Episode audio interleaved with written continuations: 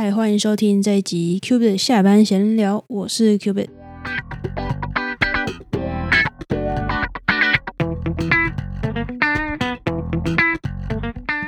那这一集要聊什么呢？这集想要跟大家分享，我前阵子在 Thread 这个平台上面看到了一个，现在这个叫 po 文嘛，反正就是一个内容串。对，那它是由通勤十分钟这 podcast 的账号他 po 出来的，应该是在十月中的时候吧。然后那个时候他有一天就 po 了一个内容，他说：“哎，今天是十月十三号，国际失败日。”那就是开始有介绍一下这个节日的背景。那我那时候想说，哇，这个国际失败日是认真有这个节日吗？所以就开始去查了它背后的一些资料。查着查着就觉得说，哎，好像蛮可以来拿出来跟大家聊，因为我自己也觉得蛮有趣。从这个名称本身就有蛮多我觉得可以聊的点。那这个节日它最一开始是从芬兰开始，然后到现在就变成一个。算是一年一度的一个节日吧。它这个节日其实最开始是经由刚刚讲过是芬兰那边嘛，那它更 detail 的话就是说，它是从这是由芬兰的一个叫做阿尔托大学的学生在二零一零年的时候提倡出来的。这些学生他们觉得说，哎，芬兰需要提升他们国家里面小型新创的一些数量，但他们又觉得说。典型的芬兰人，他们会害怕失败，害怕尝试新的东西。那也就是因为这种恐惧，所以让很多年轻人受到这些阻碍，心理上面的阻碍，所以就不太想，也不太敢去尝试，或者说说面对一些呃，比如说创业啊，或是一些比较有挑战性的一些工作。所以他们就希望说，借由所谓的庆祝失败日这件事情，然后来传达说。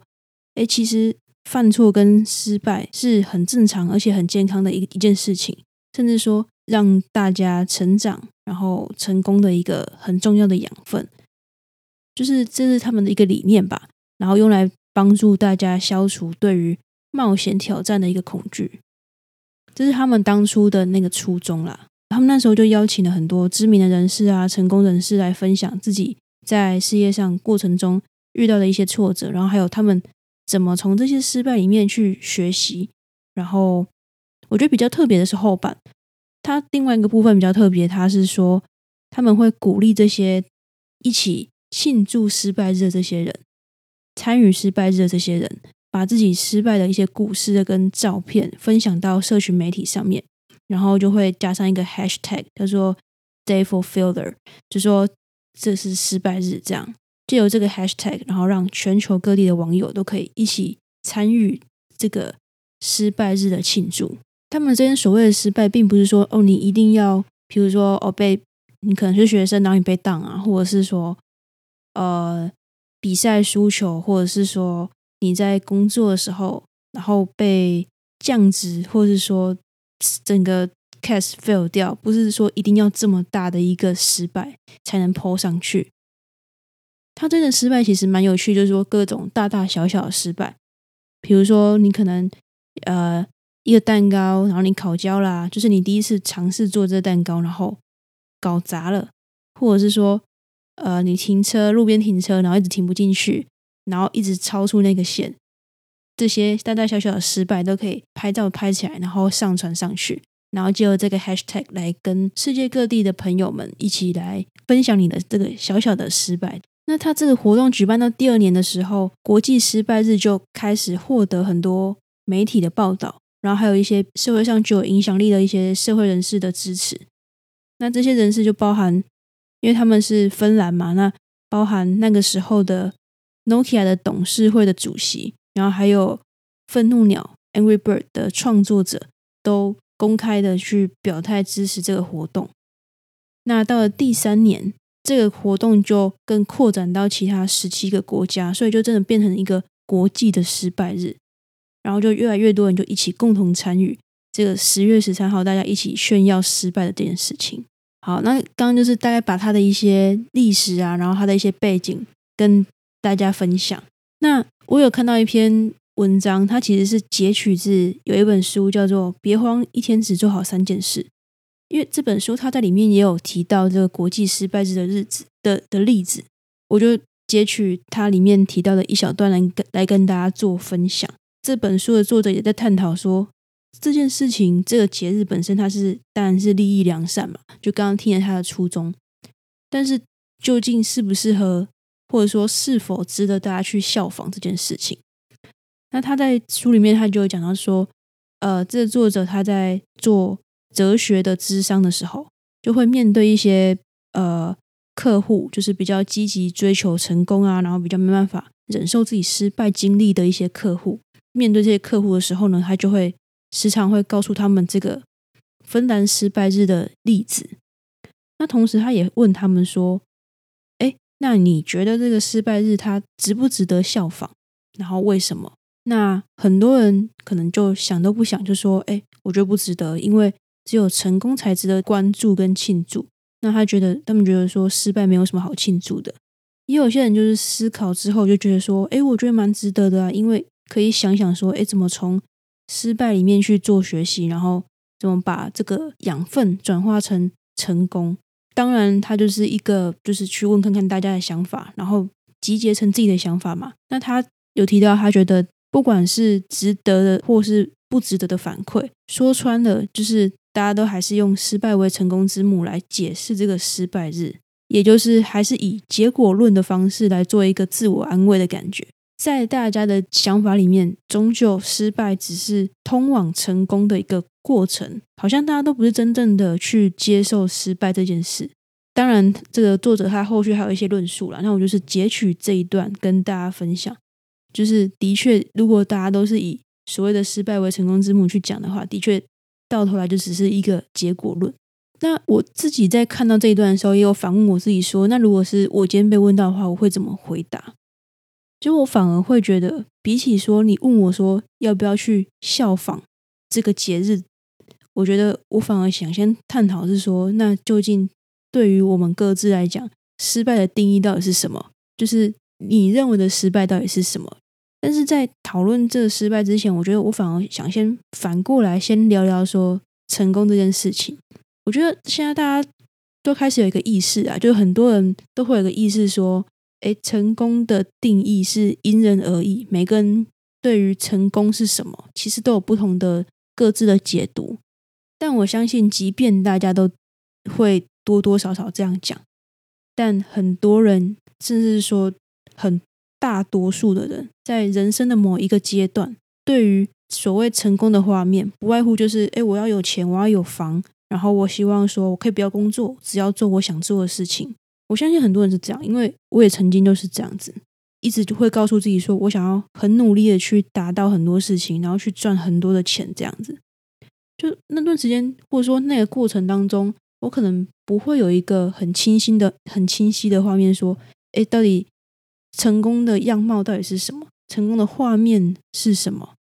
但是在我的价值观里面，会觉得说，反正不清晰没有关系。我我相信我自己还是在前往成功的一个必经的过程。不过在这几年，大概可能这一两年吧，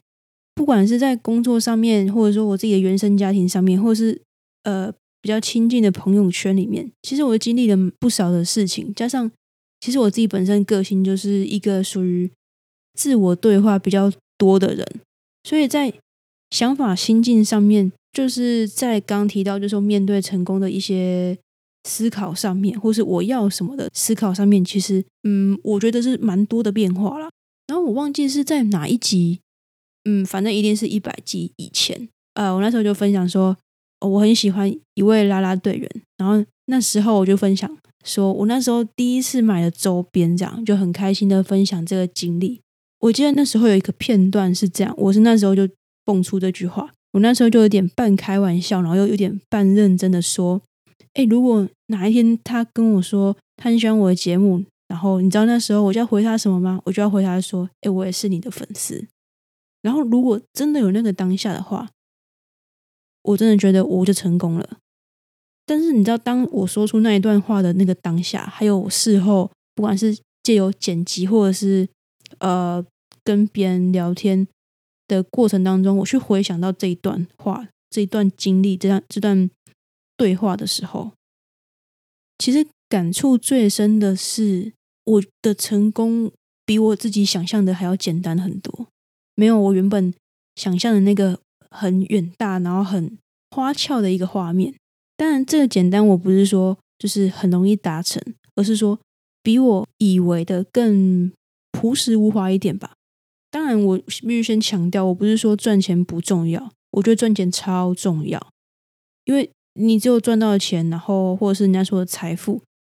你才有机会帮自己带来更多的自由选择的空间嘛，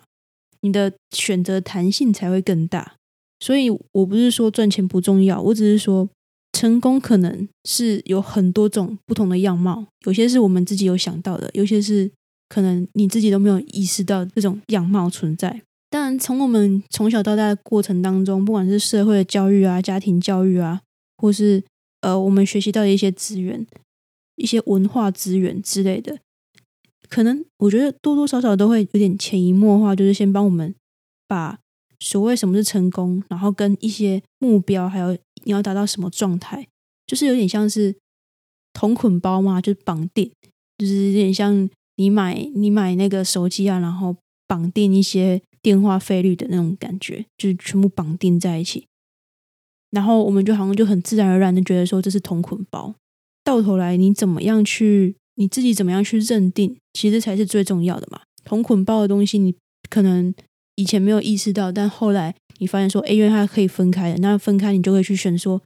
哦，什么是你需要的，什么是你不需要的。可能他送你一个什么什么网络商城的什么东西，你觉得好像很棒，可是你根本用不到，也是有可能。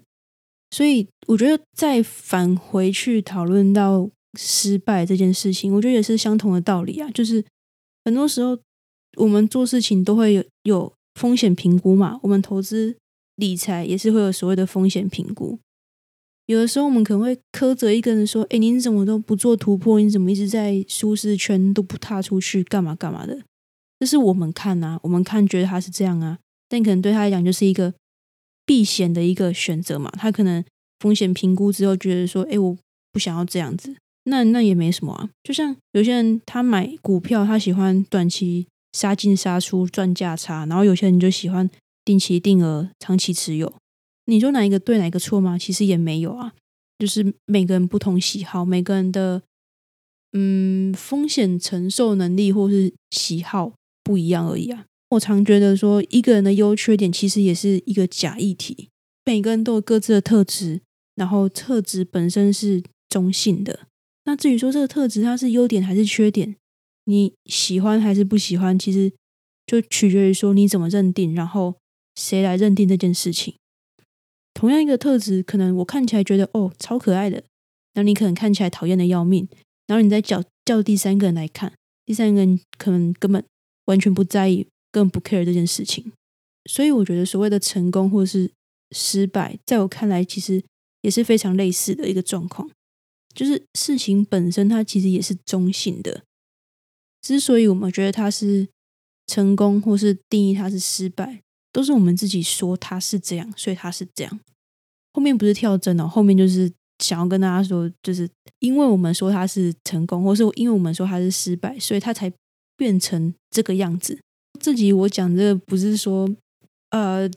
鼓励大家就是抱着鸵鸟心态，然后把头藏起来，好像世界就是很太平，然后我只要不要去定义，其实根本没关系，我就可以不在乎，然后很废的过生活，什么之类的。其实不是鼓励这件事情，而是鼓励大家拿回所谓定义事情的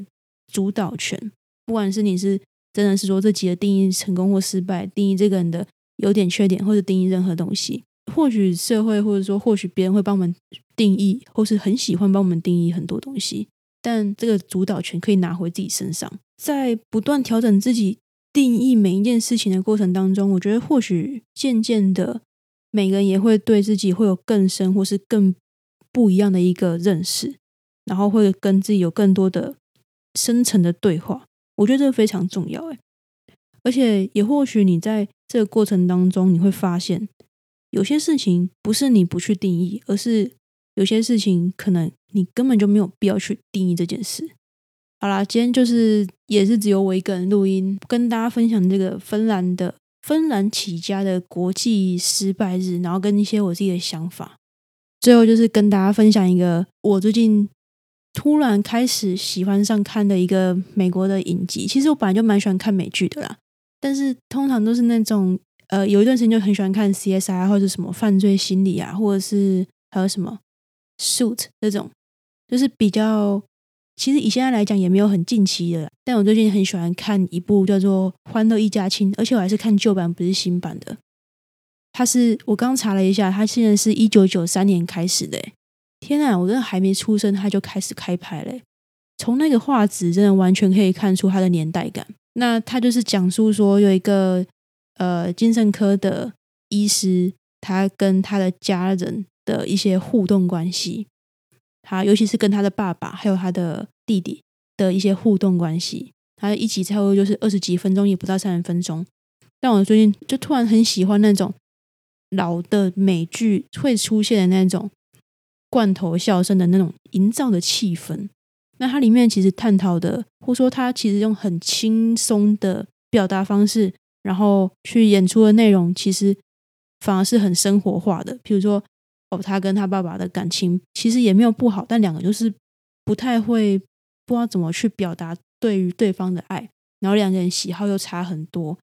价值观又差很多，就是他们两个怎么去磨合，然后怎么在一些情况之下用一些比较诙谐的方式去表达对对方的关心，蛮生活化，蛮有趣。然后，即便它是很老的片，他在处理一些问题是很值得大家，即便你拉到现在，即便你拉到台湾。我相信很多人的相处，跟家人的相处，或者跟朋友的相处，面对的事情都大同小异，所以就是算小小推荐吧。但我觉得，如果你很不喜欢那种罐头笑声的那种笑点的话，那我觉得你还是不要看。总之就这样子，好，谢谢大家今天的收听，我们就之后继续再见。然后我就会尽量，我现在目标还是一样，尽量每个礼拜都可以准时更新，然后呈现更好的内容。OK，谢谢大家，再会，拜拜。